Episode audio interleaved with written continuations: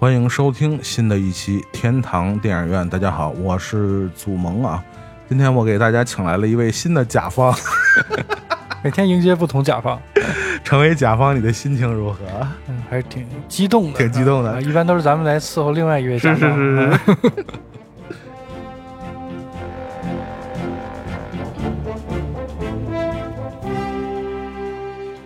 这个我觉得有必要请那个。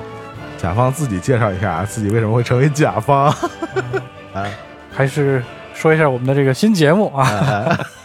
日落午夜场啊。但这次有一个不一样的身份啊，是来推广一下将会在七月初，也就是六号到十五号，在百老汇电影中心将会举办的莫里康内配乐电影展。我们也是借由这个机会来聊一聊莫里康内参与的电影。和他的音乐，当然，尤其是他的音乐。嗯，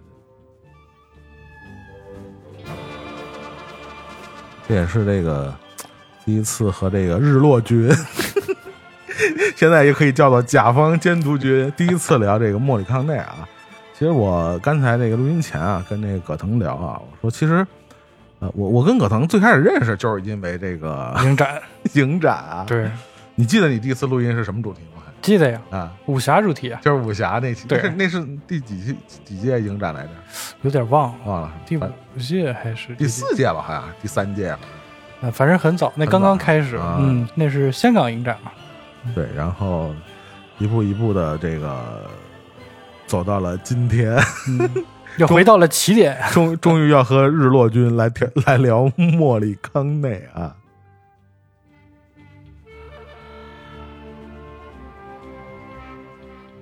其实这个我们在准备这期，可能不止一期节目。这个这个准备资料前啊，我和这个这个葛腾也聊啊，我说可能啊，呃，以这个莫里康内的他的创作生涯的这个体量啊，嗯，可能我们得聊点不一样的东西，因为之前确实。呃，熟悉我们节目的朋友们应该知道，其实我们之前也做过这个莫里康内的主题的回顾。节目，嗯，然后应该是算上今天应该是第四次专门聊他了，嗯，之前也聊过他的那个纪录片《银魂绿影》，哎，就是这次咱们这个影展开幕开幕的电影，然后。包括在早的时候也聊过一期专门的主题。你想我们节目叫什么名儿，对吧？怎么可能不聊呢？能错过呢？是是是是是。所以我们想想说，今天我们这个这次录音会选一个什么不太一样的角度呢？嗯。后来这个一想，说这老爷子这个一辈子啊，这一生啊。以这个高产著称，著作都不等身了，啊超等身，对，突破天际了。对我刚才跟那个葛腾聊，我说为了在那个某平台啊找他一张专辑，费了老鼻子劲，手都划破了。对我在 PC 端用那个某易啊 找那张一九七几年专辑，我操，翻翻翻到我这直接就就气了啊！也确实这个。确实非常高产的一位这个伟大的作曲家，然后我们觉得，呃，一个考虑到我们之前也做过那几期的主题内容，如果大家，呃，想去了解一下他的那个那个阴魂掠影的那部纪录片啊，可以去回头翻一下我们之前聊过的两期叫最伟大的作品的这么一个主题的呃系列两两期的节目，大家可以听一下，有比较。详尽的对他这个纪录片的介绍，嗯，那我们今天做一点什么不一样的呢？我跟葛腾商量半天啊，我觉得就是找一些大师啊，相对相对来说，呃，不被我们呃就熟知的一些作品，就是比较冷门的一些作品，遗珠。对我，我跟葛腾也是聊的时候就说，大师就像一个这个。巨大的宝藏啊，宝库深深不见底啊！你你什么时候去挖取的，会发现里边有一些非常有价值的作品啊，惊喜！哎，我们今天呢可能会相对来说，比如说大家想听这个呃什么那个那个大表哥三部曲啊，对，今天可能不在我们的介绍范围内啊。大家可以想听的话，可以找我们之前做过的系列节目，包括大家想听什么这个。西西里岛啊，是吧？这种的海上钢琴师啊，大家也可以去找我们之前做过的主题啊。那我们今天的呃内容就会让大家更多的了解莫里康内这位大师不为人知的，或者说他呃比较被人们少提及的那一面和他那些同样精彩，但是大家相对来说关注度会不太高的一些作品，冷门佳作。对。现在我们看到的这个，听到的啊，看到的还行。这首歌就叫《银矿》啊，这就是大师的一个呃非常精彩的，但是并不是大家非常熟悉的作品啊。这个作品也被用在《阴魂掠影》，应该我没记错的话是片头曲是片尾曲的。嗯，在后面，应该是后面是吧？大家去想想，莫里康内就是一个巨大的矿。是吧？有银有金，还有钻石，可能是吧？所以我觉得这首歌就非常代表大师的这样一个象征。嗯，莫里康内就是一个一个宝藏啊。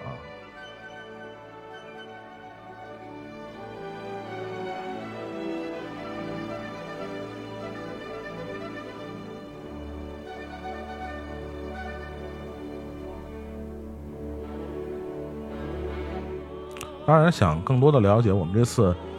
影展啊，可以去关注一下这个这个 日落君的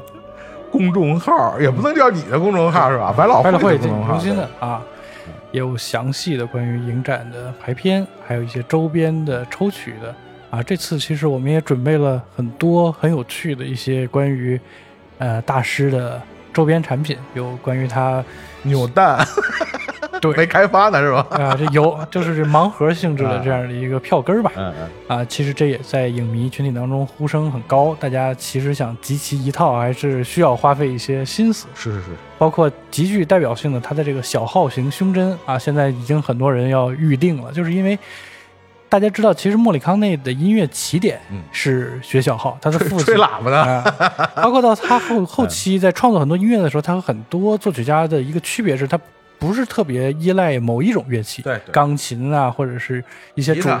都可以啊，甚至有的大家很耳熟能详的作品，它就是用小号吹出了一些小样，然后进行完整，还是一个挺有特色，也挺有他个人风格的一种一种创作方式。这次我们选择的这八个片子吧，既有大家很熟悉的，刚才说已经怎么说呢，已经看过很多遍、听过很多遍的，像这个镖客三部曲，同时也有一些。真正符合咱们这一期主题的冷门佳片啊，比如说他和这个大鼻子情圣和波兰斯基共同完成的这个《忧国车站》啊，这也是我们影展的最后一部公布的影片。其实大家呃听说过这个片子的机会很多，但是真正在大荧幕上观看，这应该也是第一次，还挺有趣的。包括这个呃《天伦之旅》，大家可能。看过更多的是这个罗伯特·德尼罗演的这个 美国版本，不对？不对，不是吗？张国立版的，你看过没有？都都挺好。哦，对对对对对，那个是放的在电视台放好几遍，我都看好几遍来着。好家伙，这个故事和这个片子这个原型，或者是第一个演绎版本，就是托纳多雷的这个版本。这个剧本其实，在我看来是一个特别。呃，用一个俗一点的称呼，就是那种老少咸宜的。你在人生的不同阶段，你看这个片子，总能收获到不同。你站在儿女的角度，你等到有一定阅历，你为人父母之后，你站在这个，呃，父母的角度，老父亲的角度看这个事情，又是另外一个感受。而这个片子里的音乐，其实也是我想特别提及的，就是他把歌剧的元素，而且是大量歌剧的元素，运用在了这个片子的叙事的部分，甚至是这个主人公。就是马塞洛尼的这个整个这一趟旅程，它可以用歌剧的形式穿插起来。这一点其实，在很多的这种，呃，通俗性的这种叙事片里，还是比较少见的这样一个一个搭配。当然，刚才这个葛腾提到了，他们这次影展应该。呃，我们介绍的这个这这一次啊，这个日期档档期内的影展啊，是是在北京的百老汇的这个影院，来向大家展示那个莫里康内，就是很少有一位以作曲家为主题的影展，是吧？在在在咱们国内 展展开啊，可能只有只有莫里康内有这样的待遇。也有只有他有这样的资格。对，有资格，因为确实这个作品也足够多，我们可以选择的范范围也足够大。但是这个其中在选择这些片子的时候，尤其在选择一些比较冷门的片儿，就这个冷门已经不是说一个相对意义上的冷门了。嗯，呃，确实里边像有一些作品，可能我觉得有 有一定观影量的影迷，恐怕都不敢说自己看过。比如说，其中有一部作品啊，来自这个意大利的电影，一九六三年出品的，叫《浪荡少年时》啊。我们现在听到的就是莫里康内为。《浪荡少年时》创作的音乐啊，这部作品入选确实还是挺意外啊，比较意外的。哎，说实话，因为我肯定是没看过这部作品啊，因为相对来说，啊，不管是这个这个呃这个作品本身啊，还是莫里康内的这个做的创作的配乐啊，确实不是大家比较熟悉的，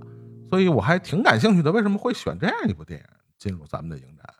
？OK，首先简单的介绍一下这个片儿啊。嗯，首先这个片子我觉得。呃，第一个，如果说我推荐给大家的理由，就是这个片子的导演，她是一位意大利的女导演，就叫做这个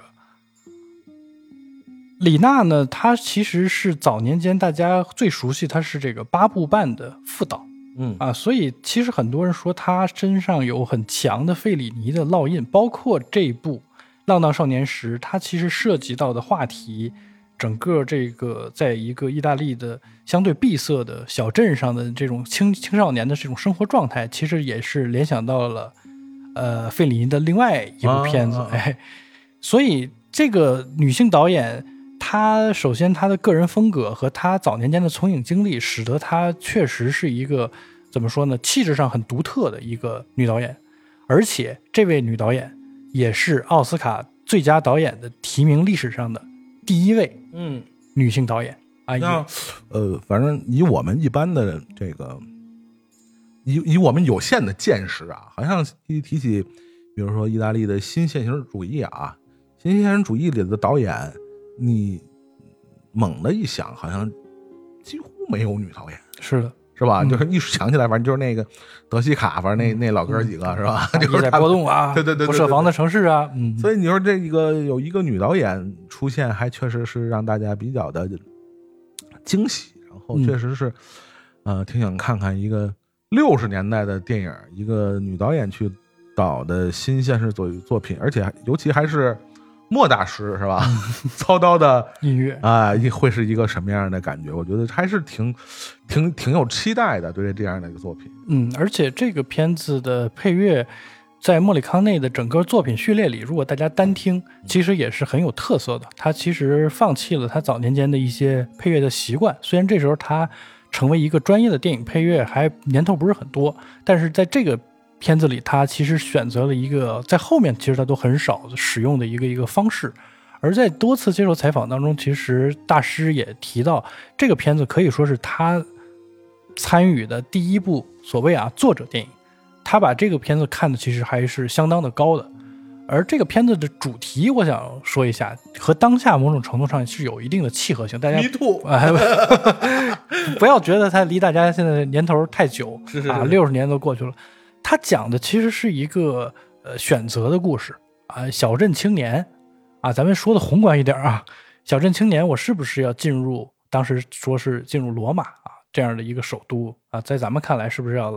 离开家乡来所谓的北上广深啊这些一线城市，我去去跟大家一块去卷雄狮少年嘛，我是你也可以这么理解，是是是啊，他最后这个疑问和敲打，其实是不仅仅是给这个主人公的，同时也是我觉得是给咱们。在都市也好，在呃学习工作当中有对自己当下处境有怀疑的人，其实是很有一定的现实性。呃，所谓的新现实主义，我觉得其实是一种我觉得能够结合实际的一种体验。而这个片子，不论是从音乐还是从表演上，它其实是一个完全不老的片儿，还是挺有特点的。所以这次选择这个片儿，就是你看完了镖客三部曲，或者你对它的。大师的配乐已经觉得我已经很熟悉了啊！我已经把什么阿隆桑方的各种用法，我这昆汀的也好，之前老版本的也好，我都已经很熟悉了。你再看看这个片子，您再听一听这个片子，这个片子的原声也比较好找，是很独特、很清新的。别觉着你自己能了解大师，大师岂是我辈能轻易看透的？是不是？反正真的就是做过这几期莫里康内的这个主题啊，我越是深深的这个意识到啊，你越是听进去大师的这些作品，越是去了解大师的整个的创作生涯，你会发现你对他的了解越来越少，冰山一角。哎，真是。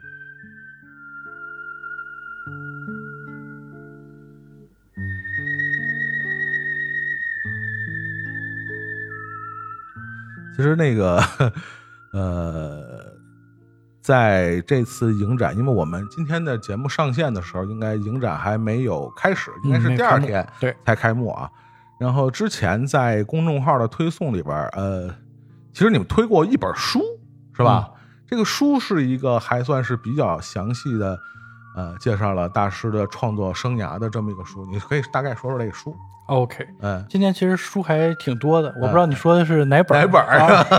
就是你公众号说的那个。公众号呢，其实说了两本，我都介绍一下啊。这两本书其实都挺不错的。呃，其中一本呢是这个叫做《追逐那声音》，这是一本新的关于他的一个呃对话的一个一个自传性质的一个。呃，书也对谈的是吧？对谈性质啊，也是目前莫里康内的这种传记书里面最厚的一本，也在我看来也是最详实的一本。整本书其实是从一个呃他的学生的一个角度去跟他聊他的从影经历也好，甚至在从影经历之前整个的音乐启蒙开始，他的种种，其中穿插了其实几个特别有趣的。的的小趣闻，在这个书里头展示的是非常淋漓尽致。比如说，我相信，就是作为咱们东方人来说，一问说你最喜欢爸爸还是妈妈呀，或者是你这辈子最得意的事情或者最痛苦的事情，其实大家不愿意直面这个事。尤其是你像大师这种，一生创作了近五百多个电影和影视相关配乐的作品的这样的一个一个人，其实你如果问他您最心水、您最喜欢的自己的作品是哪部，他其实可能。会打太极啊！站在我们这样一个凡夫俗子的角度，但是老爷子在这本书里其实给出了一个在我看来近乎很明确的一个回答。他说：“如果让我选的话，其实可能哪个更好，哪个不好呢？不好说。但是我个人其实是有一几个所谓的这个名单的啊，其中有一部，哎，巧了，也是我们入选了今年的这八部片展映这影片之一的，就是这个《忧国车站》。”因为这个片子的调性啊，还是蛮奇特的。它其实是一个很典型的那种黑色电影的气质。一个作家突然失忆了，然后呢，审问他的这个警察又是他的书迷，卷入了这个杀人案，最后发现又有一个峰回路转的这么一个结局。呃，看似是一个好莱坞类型片的这么一个一个做法的一个电影里，它其实融入了很多不传统的这种呃叙事的方式。而大师在参与这个片儿的时候，在音乐上其实也给予了非常多有趣的这种创意，而不仅仅是大家一想到黑色电影是那种阴郁的、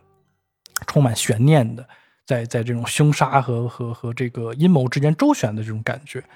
还挺能够让大家觉得是一抹挺奇怪的颜色，而确实也是我觉得给黑色电影打开了一个局面，让你看到这个片子，你你不会再把它归类为那种传统意义上的黑色犯罪片。然后，当然，他也提到了大名鼎鼎了啊，当然是非常喜欢大师的朋友们言必称的教会，以及这个呃，这约菲的这部《欲望巴黎》。像这样的趣事，在这个书里头还有很多，比如他和东木啊，他和这个莱昂内之间的一些合作恩怨啊，恩怨情仇，恩怨情仇。大师就是。呃，我我记得在那次我和喵姐录音的时候啊，就是聊到这个《阴魂掠影》这个纪录片的时候，就是说看完这个纪纪录片啊，对大师的这个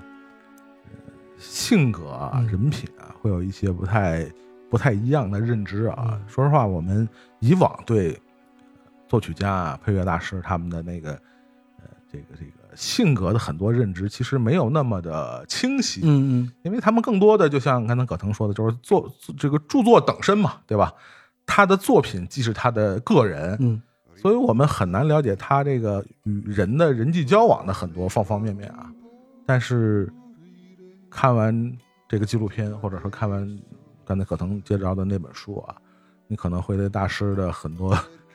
形象有一些全新的认知，发现大师也是性情中人。是的，是的。对，我们现在听到的就是来自大师为这个《忧国车站》啊创作的音乐啊，其中演唱的就是《大鼻子情圣》啊，《德法地狱》。嗯，大家听一下。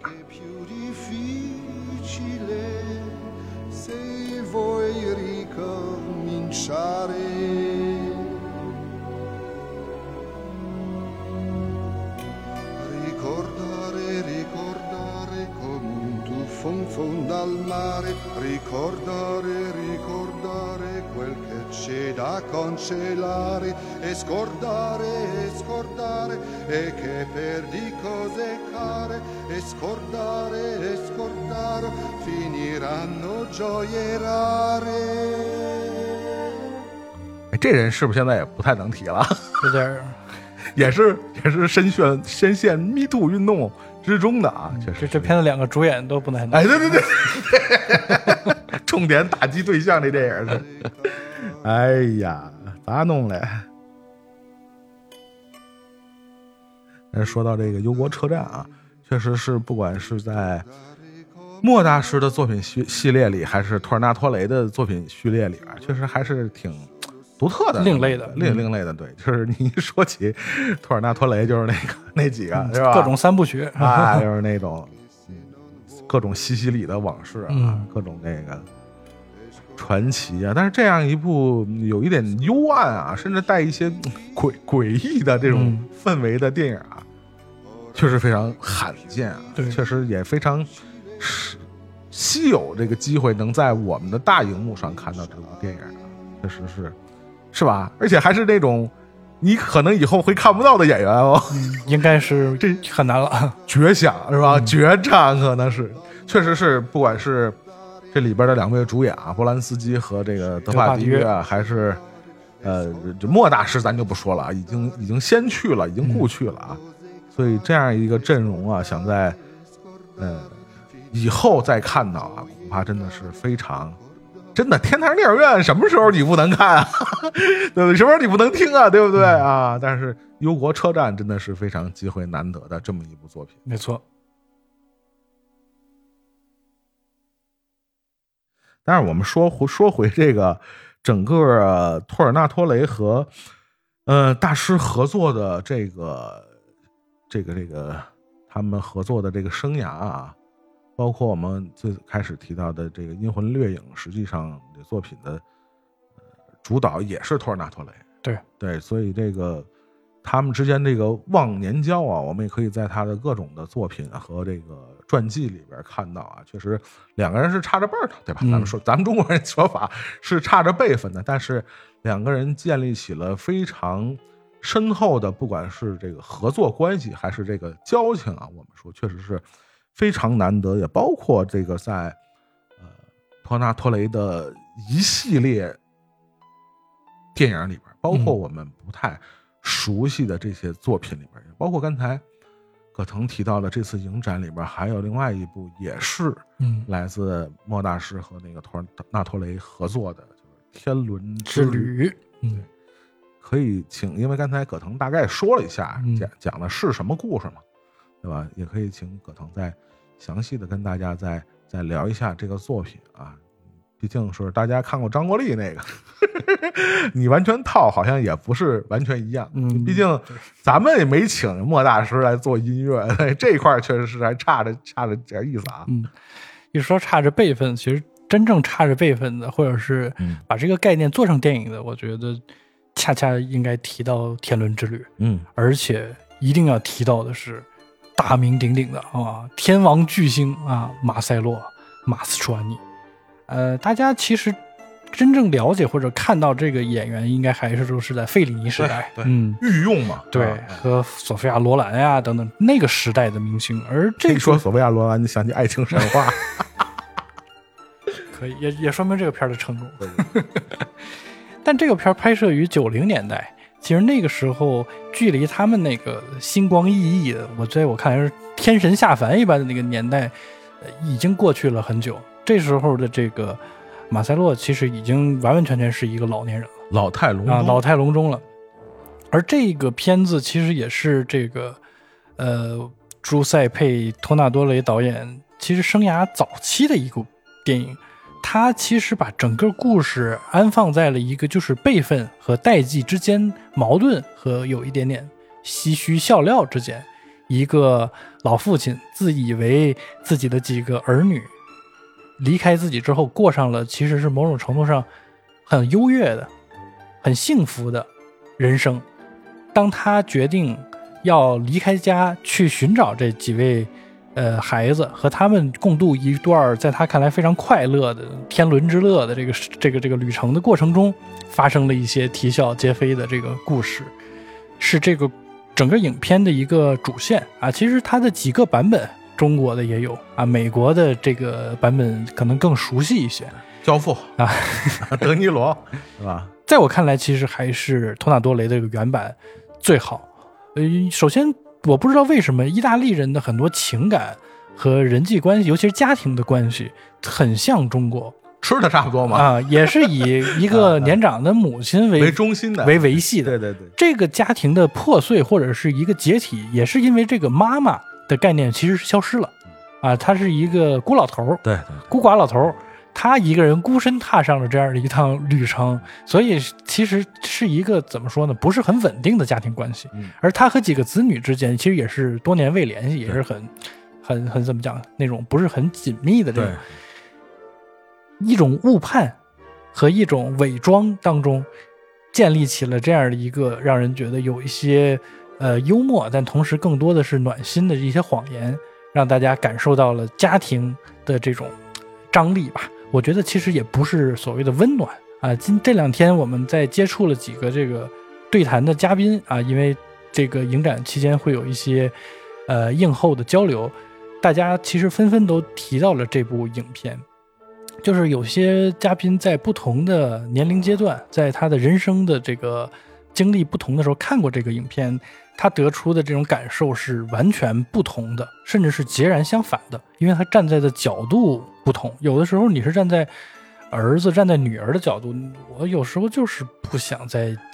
接受你的那一套价值观，你那个完全都过时了啊，或者是我也有我的难言之隐、不容易的地方。啊，我想维系一个在你面前是一个好儿子、好女儿的形象，也没有什么问题啊。站在立场不同，其实就会产生完全不一样的观感。当他你在为人父母之后，你再反观，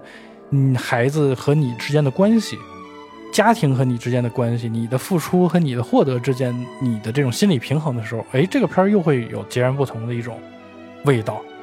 就是在这一点上，我觉得意大利人似乎。说出了中国很多家庭比较隐晦、不不擅长或者也不愿意直面的一些问题，非常推荐大家看这部电影，而且这个片子里头的这个音乐也非常的有趣，大家可以稍微听一段啊。嗯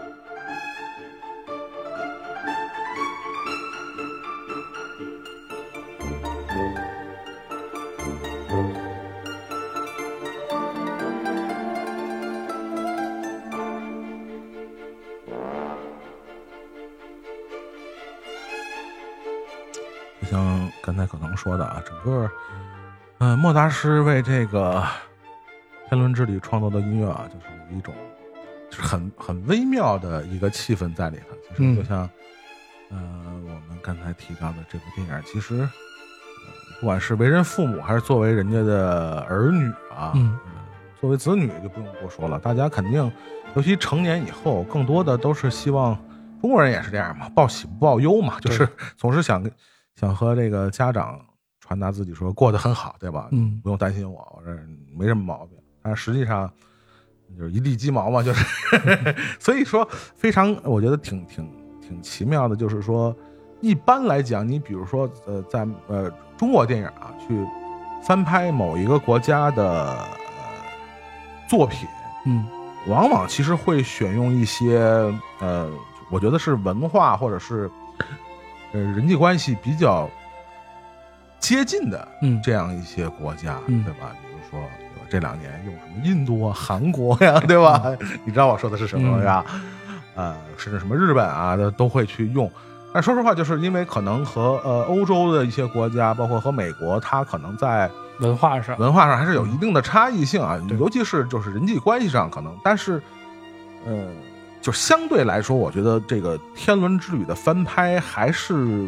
比较合适的。嗯就是为什么就是刚才葛腾说的这个情况，就是真的意大利人的一些。他家庭的组成的方式和中国人呃特别像，嗯他和这个中国人的这种相处方式特别的接近。就刚才说的这个以一个母亲为中心的这个 纽带的，家庭的这种组成方式啊，因为我咱们国家也经常说嘛，比如说，尤其是这个子女也也也都一一一年年一年年的步入这个中年了以后啊，如果家里这母亲还在啊，一般这个尤其是大家庭啊，就不是说独生子女那种，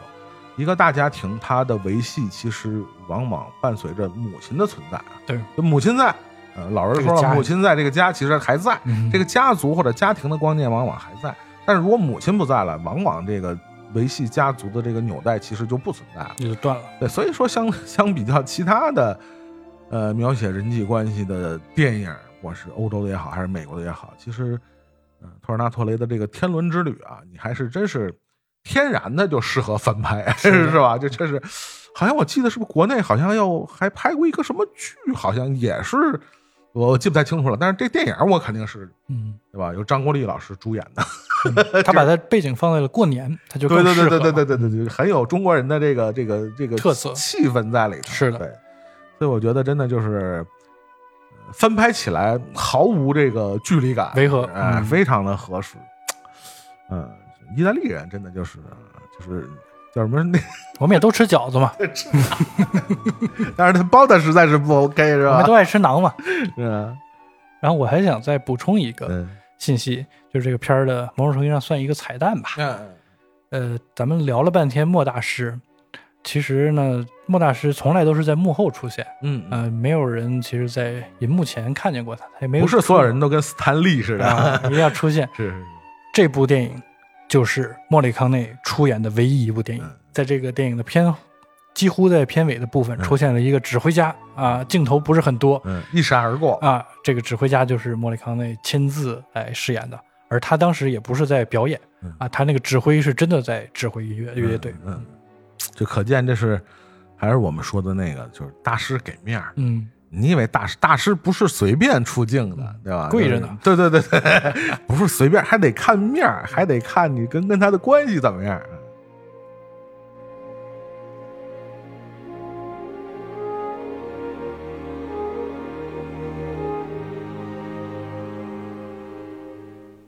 这个说到我们这个莫大师啊，莫大师和这个托尔纳托雷的这个关系啊，确实还是，嗯、就像我们刚才说的，就是非常的铁啊，几乎从托尔纳托雷为我们所知的每一部作品，好像都是和莫大师合作的，嗯，就几乎。好像真是，啊 这个我们因为事事先也没有查证，嗯查证过，但是我们有印象的啊，托尔纳托雷的 作品几乎都是和莫里康内这位大师去合作的，也可见这二人真的是亲密无间到一定程度啊，嗯才能对吧？你看我们在以前的节目，包括今天呢我们要录音的内容里边，发现其实大师这一生啊，真是作品无数啊，其实合作的导演也无数，从这个这个初出茅庐的年轻导演，就是这个呃，到这个已经是这个殿堂级的大师啊，就无数的大师都合作过，但是从一而终的，就是说他每一部作品都是和这个莫大师合作的，好像也屈指可数。嗯，是的，就是你看这个莫里康内这一辈子这一生啊，大师也算是高寿了啊，算是高寿。尤其他创作生涯还这么长的一个时间里边，合作过这么多人里边，真的说每一部作品都找这个莫大师去这个创作，好像托尔纳托雷应该也是算是能排在前三了啊。主要找的很多，大师理的不多，对对对对对对，包括我们待会儿要提到的一个是吧？更有名的，啊，下巴特别大的一位 导演，那大师真是啊，嗤之以鼻啊。可能也是长得不好看。我们现在听到的是啊，托尔纳托雷和莫大师合作的另外一部电影，叫《巴阿利亚》啊，也非常有意思。这也是这个托尔纳托雷拍的，他还是西西里的小时候的故事。然后托尔纳托雷真的对他们老家啊念念不忘，充满充满了感情啊。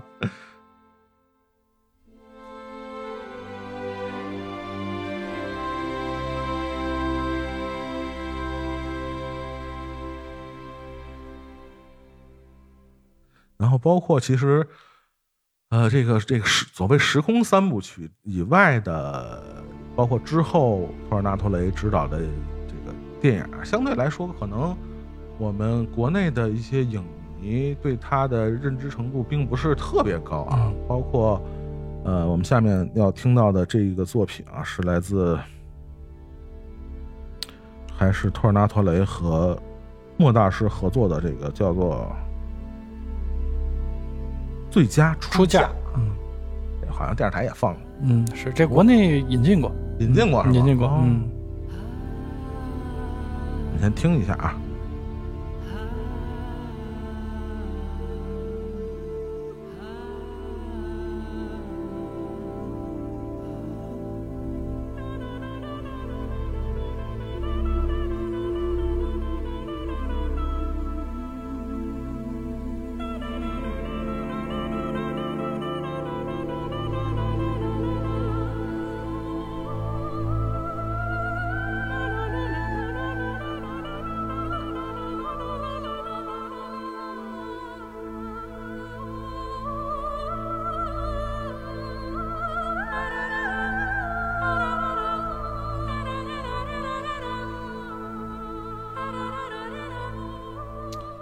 就是说，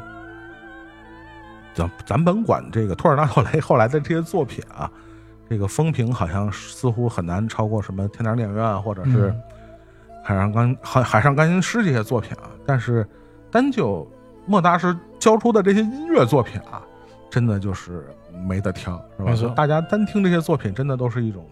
极致的听觉的享受，对，非常的厉害。但其实电影也没那么差。嗯，其实这个片儿我觉得算是他近些年的一个小高峰了。而尤其是他在这个呃杰弗里·拉什这位演员的鹅毛笔那个巴博萨船长，对对对对对，巴博萨巴博萨船长，他在这里面奉献的表演，我觉得其实是超过大家可能更熟知他的这个国王的演讲里啊，所谓的口吃国王的治疗师的那个。其实我这两个角色在某种程度上有一点相似性。但是这里头的表演明显层次更加丰富，而且更加的合理。虽然是一个咱们看起来比较遥远的一个职业，所谓的拍卖师的这么一个收古董的卖古董的这么一个人，但是他潘家园的对，但是他这个人物的心态的变化，还有一点点这个片子也有点悬疑感嘛。对对对，都做的我觉得非常好，而且是把他表演上那种特点都发挥的淋漓尽致。非常推荐，就是冲着表演和音乐也是值回票价的。对你闭着眼看行吗？对不对，你这不能不给莫大师面子是吧？你闭着眼睛看。但实说实话，就是刚才可腾说的这片儿啊，最佳出价，呃，相比较就是托尔纳托雷最近的比较算是比较新的片子里边，他其实真的还是开始走这个翻转的那个，是 吧？甭管他讲的故事这个是是什么故事，核心内容是什么。他往往才运用这种比较悬疑啊，然后情节翻转式的手段啊，类型化。对这几年，他好像就基本就这几大类吧，就是这个乡愁是吧？要么 要要么就是这个玩悬疑啊，基本就是这个路数啊。然后说了这个这个最佳出价，我们可以再听一下，呃，莫大师和托尔纳托雷合作的另外一部啊。其实我也好像也是在中央六看的。这部电影叫《对应》啊，这是二零一六年托尔纳托雷的一部作品啊，当然也有叫翻译成通信的，也有叫什么天文学爱情的，我记得爱情天文学，爱情天文学，嗯，这翻译就比较直观是吧？对，反正一说大概能知道要说的是什么啊，确实是一个核心还是讲述爱情的这么一个主题，但是他用了一个其实还。比较特别的一个方式，高概念，高高概念，对对对，烧脑式爱情，对，铁书。铁书主演哎。的，啊，新的阿福，阿福。我觉得反正你要看下去了，还是挺感人的一种嗯。爱情，一种跨越时空的爱情，可以说是。不是穿越啊，是另外一种意义上的跨越时空的。大家看了就知道。大。家看了就知道，我们听一下莫大师的音乐啊。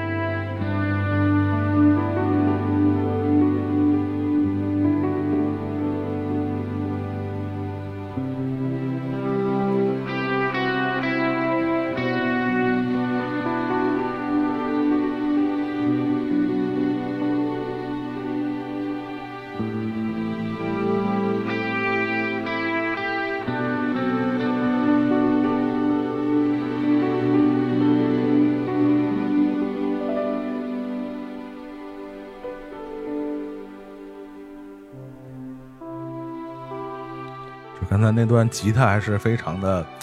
莫里康尼，而且嗯非常的动人的一段旋律啊！我觉得真的就是，呃，你你哪怕之前不是大师的乐迷啊，哪怕你不是托尔纳托雷的影迷啊，很难不被这样的旋律所动容啊！当然，刚才我们提到了刚才这个呃葛腾说的那个访谈录啊，嗯里边有一段我印象还挺深啊。其实，呃，我们刚才说的是他和这个托尔纳托雷合作的这个这段时期情感啊。另外一个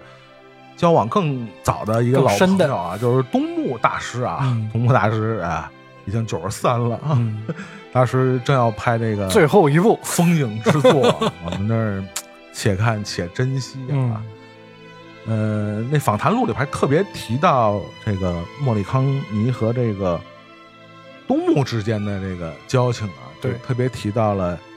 一直到东木给他颁最这这个终身成就奖，哎终身成就奖。对，之后，好像俩人就没怎么。再有交之前交集也少，也不太之后交集也少。其实，呃，用我们中国人的话说，叫“君子之交淡如水”嘛。嗯。其实，我觉得这是另外一种人和人之间的关系，是，不是没感情，嗯，但是我们不用说隔三差五的就非得大家在一起吃肉喝酒，是，这就是一种君子式的交情。对呃，我记得那个访谈里边有一段对话还挺有意思，说一直到二零一四年的这个美国狙击手啊，嗯美国狙击手的时候，那是第一次东木在自己的电影里运用了用了莫里康内的一段已有的音乐，已经用过的音乐嗯啊，我们可以大概去听一下、啊、这段音乐啊，非常有意思啊。一九啊不，二零一四年都已经是是吧？十年前了。十年前，来自美国狙击手的一段在片尾用过的这个音乐啊，叫这个葬礼啊，就是大家能想起那个美国狙击手最后的那个结尾啊，那个画面啊。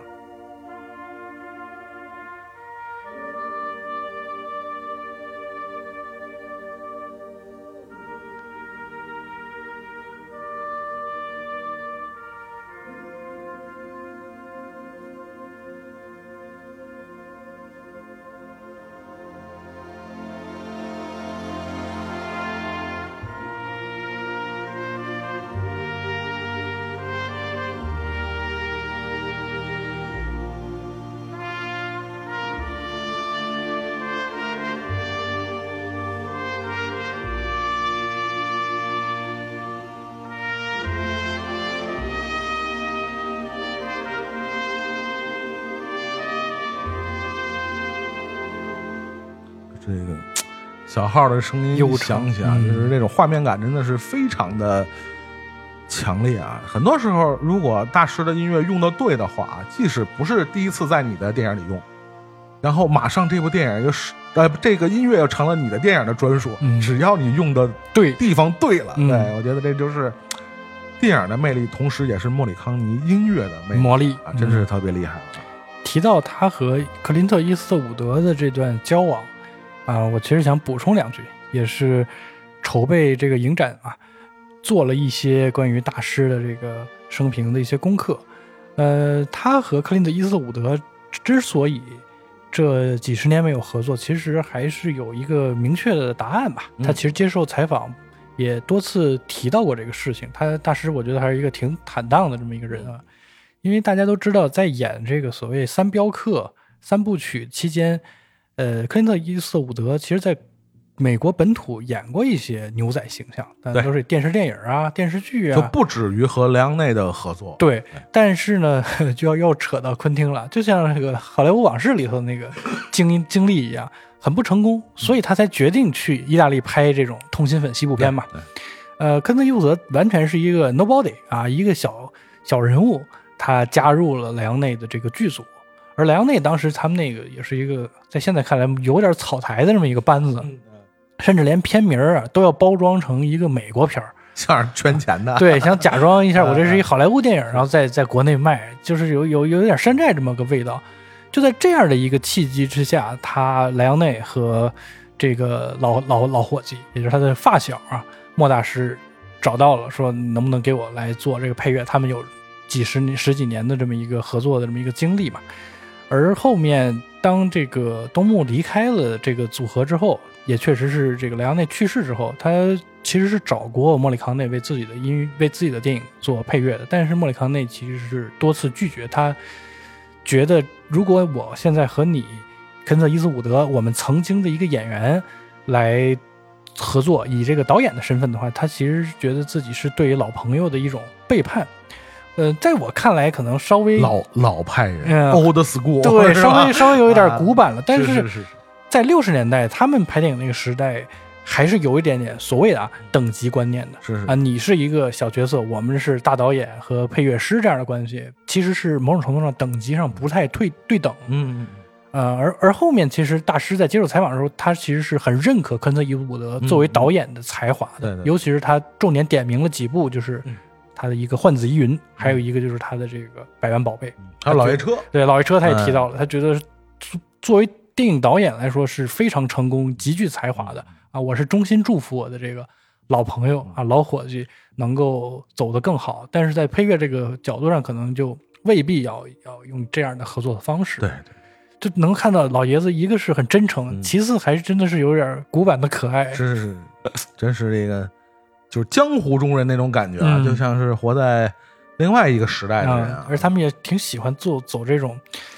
你是我的谁谁谁，我是你的小讲圈子究人啊，对。讲究人，嗯。然后刚才提到这个大师的这个访谈录啊，里边也谈到了很多大师这个不太为人所知的一面啊，比如说大师大师这个也是足球爱好者啊，意大利人嘛也很正常、是吧？而且里边特别提到一个事儿啊，其实这还真的是后世很多人都不太知道的这么一个事儿啊，就是实际上那个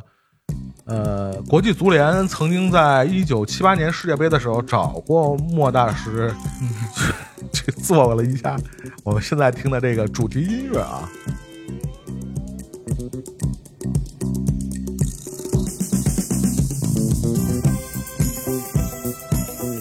对你没听错，这是莫大师 创作的1978年那个阿根廷世界杯的主题音乐啊。哎呀，我找这歌费老鼻子劲了。这就是那个已经翻坏手指的那首歌。是是是是是，对不太好找，不太好找，因为确实，第一个可能是大家过过过于久远啊。一九七八年世界杯，我相信我们的听众百分之九十九应该都没看过，是吧？都没出生呢。然后再有一个，实际上到这个一九八二年世界杯啊，才有所谓的官方认可的主题曲，呃主题主题歌曲，应该说是，就是有一首，比如说。呃，八二年世界杯，我们现在能找到的最早的一个主题歌曲，就是从八二年世界杯开始的，所以很多人都不知道这事儿。嗯，另外，呃，访谈录还提到了一个非常有意思的事儿，就是这个，呃，是这个大师的这个算是母母队吧，这能叫母队吗？就是因为他是罗马人嘛，嗯，呃，就是罗罗马罗马俱乐部嗯曾经找过莫大师去诚邀嘛，说您给我们这个是吧？嗯也是你们嗯那个老家的俱俱俱乐部球队，你给我们写一首歌，但是好像也是被大师婉拒了。嗯，大师的理由其实也很真诚。嗯就现在的这首歌就已经非常好了。我都不知道罗马足球队是什么歌。就我们现在听到的这个大师为七八年世界杯创作的音乐啊，你要说是 Giorgio Moroder，我觉得更像一点，就是那个合成器那感觉，是的。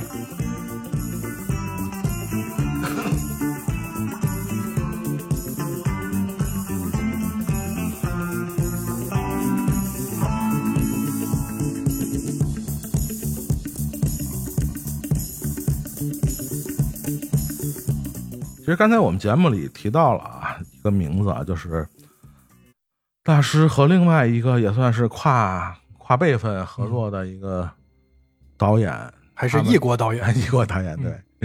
他们之间的一个非常有意思的故事啊，也是我们今天节目要拿来大家和重点分享的一个故事啊。对，我们现在听一下啊，来自电影《八恶人》的主题音乐啊。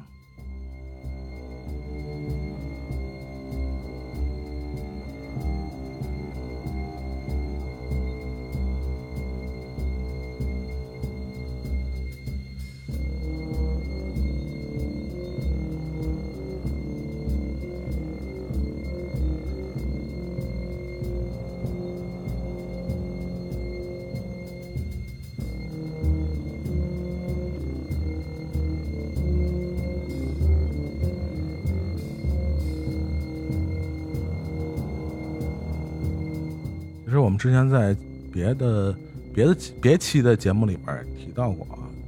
我们说这个在这个导演领域里边啊，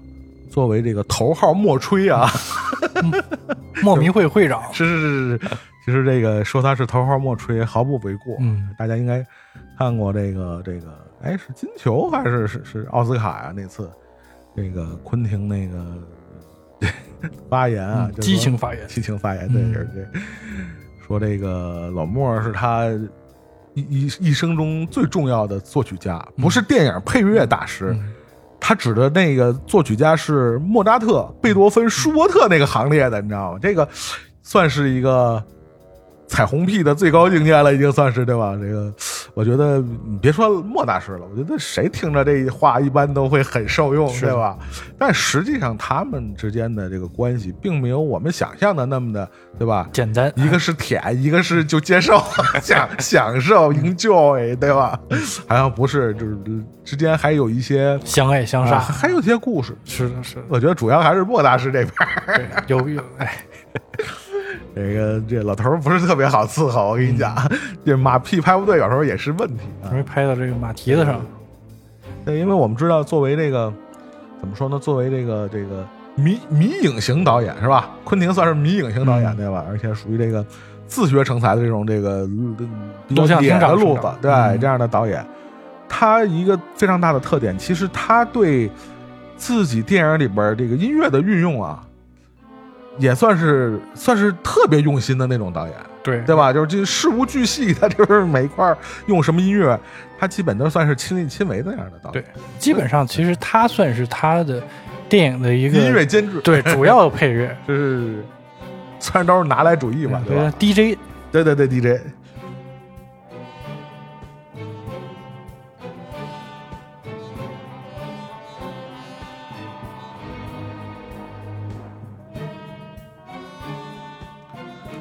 呃，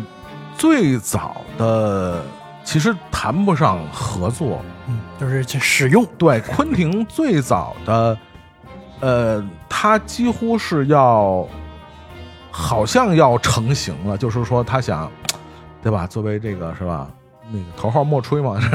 还是想跟自己的偶像啊接触的，接触一下，试试试，嗯，是吧？反正据说老头不是特别好合作，是吧？就是说。要是高兴了的话呢，你就是一个没有名的小导演，Nobody 也可以，我也愿意跟你做。你要是不高兴了，爱你妈谁谁是吧？老子不伺候，属于这么一个这个这个有有艺术家风范嘛，风骨嘛，我们这么说啊。所以也曾经就几次尝试过，包括其实好像我们最早能找到的，嗯，他用莫里康尼的音乐应该是《杀死比尔》，对，第一部就有《杀死比尔》，对，呃，但是好像。也是因为在《杀死比尔》里边用的莫大师的音乐啊，但是不是因为版权问题啊，造思路问题，造造成了以后的这个二人之间的这个这个嫌隙嫌隙。然后后来就是一一步一步嘛，就是说，虽然那个不能让大师亲力亲为来创作，但是就是可能也是尝到甜头了，是吧？一步一步的，在一步都都在，几乎在后面的每一部作品里都用过大师的音乐，对，或多或少。对，嗯。我们下面要听到的这部作品啊，是来自昆汀的另外一个代表作啊，也是当时在国内上映的，引起过小小的风波。嗯，啊。被解放的江歌。啊，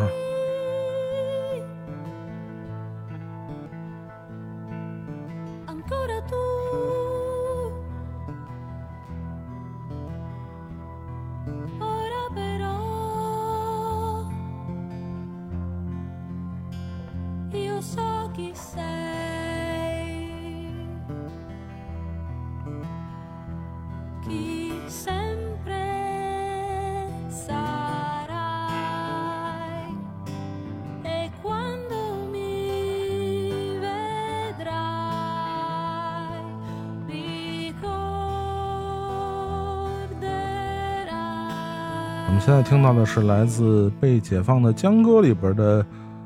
一首歌曲，叫《扔在这儿》啊。但是这歌妙就妙在什么地方呢？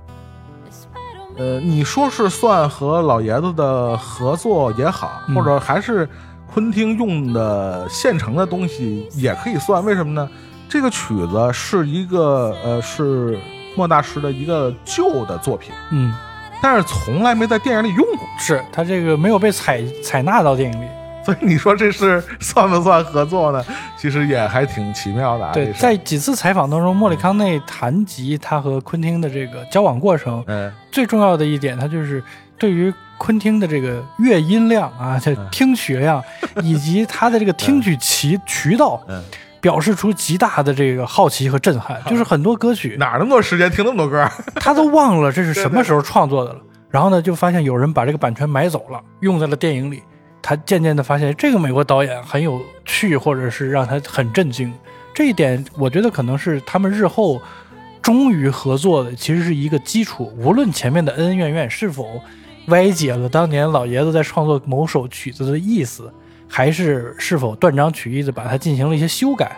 但最终老爷子认可的是这个小哥，当然对于他来说是小哥了。这个小朋友是真心喜欢音乐，而也尤其是真心喜欢我的这些音乐。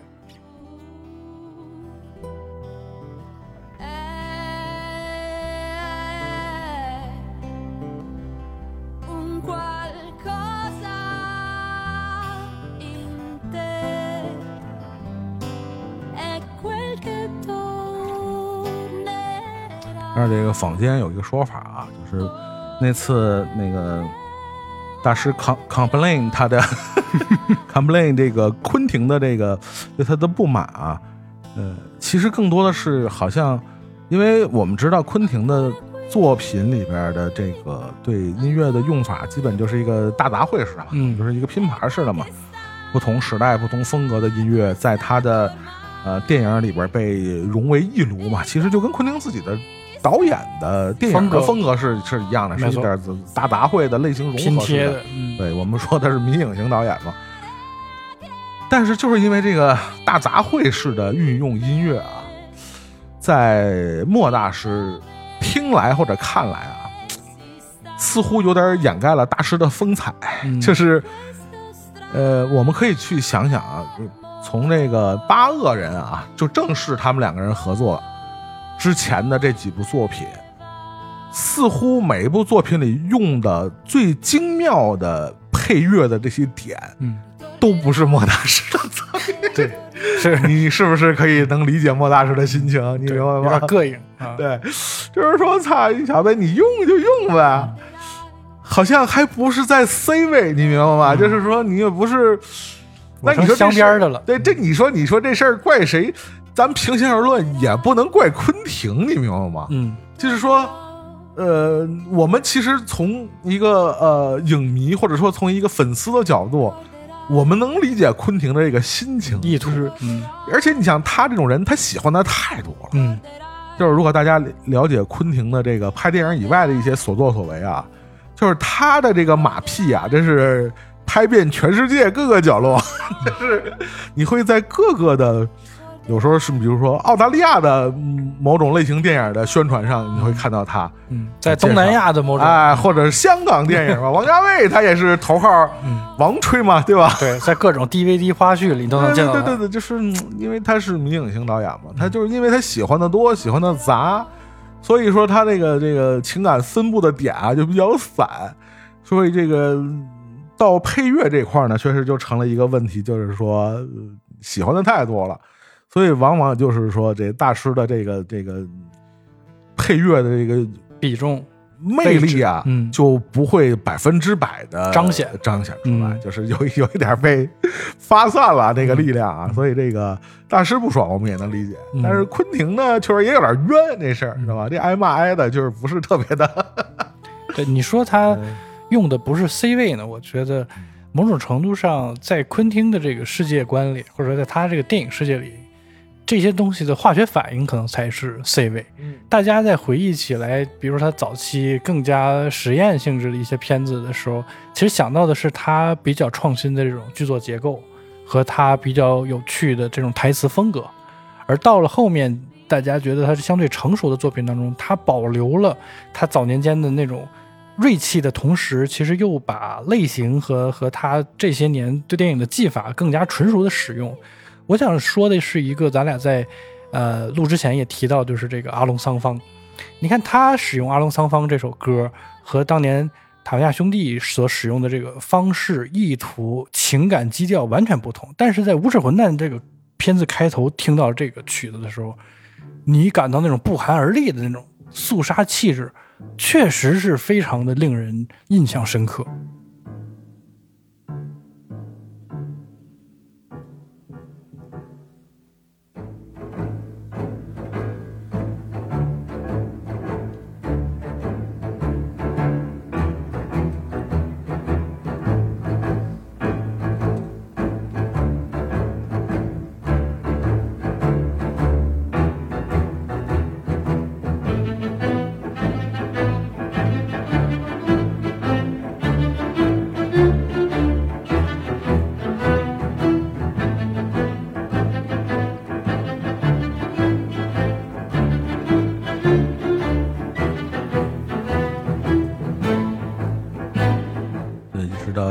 无耻混蛋啊，我觉得也算是，哎，这个昆汀也算是为莫大师 找回了一些面子啊，嗯确实是这次阿龙桑方的这个非常的，我觉得非常起范儿的这段音乐、啊，使用嗯几乎让人们忘了它原版是来自一个 古装片啊，是吧？是的，呃，这回用到一个二战的虚构的二战题材的电电影里边，确实是一个非常精彩的，我觉得是点睛之笔吧。没错。其实本身呃，莫大师那次那个抱怨啊，其实多多多少少是被媒体放大了。嗯就是莫大师后来听说这个事件有点发酵啊，莫大师其实自己也出来解释了一下啊，就是没有说不不尊重这个昆汀的意思啊，就是说可能只是说可能在音乐的这个运用的这个理念上理念上啊嗯有有所有所不同。但是我估计后来昆汀可能还是多多少少放下了身段啊，多次飞赴意大利嘛，嗯毕竟是莫吹，头号莫吹是吧？大哥不高兴了，还是得哄老头儿高高兴啊。但是最后，终于终于促成了那次这个八恶人的合作啊。嗯哎，你是拿了奥斯卡，最后是吧？，对，就是凭借 唯一的一次。这一点，确实说昆汀这个人再怎么脾气呀、哎再怎么有才华呀，再怎么这种不羁呀，但是他对于要想和莫里康内合作这个事情的毅力，确实是非常值得敬佩。莫里康内说，当他拿出了这个纯意大利语版本的这个剧本的时候，而且看到翻译是非常的精美，嗯一看就是校对过多次的嗯，注释非常复杂的时候。他就知道这是一个带着极大诚意来的这么一个小伙，头号舔狗，真的舔狗做到昆汀这个份儿上啊，真的是没得说没谁了。啊！好像我还看到说是在是是唱片啊，还是哪版海报上啊，昆汀特意把自己的名字和莫里康内的名字是并列的。嗯，这好像从来没有说导演和作曲家 作曲家呃并列的这么一个情况出现啊！你可见那个舔狗当的也是舔狗当如此啊，是吧？真是要说能成事儿的也是不容易啊。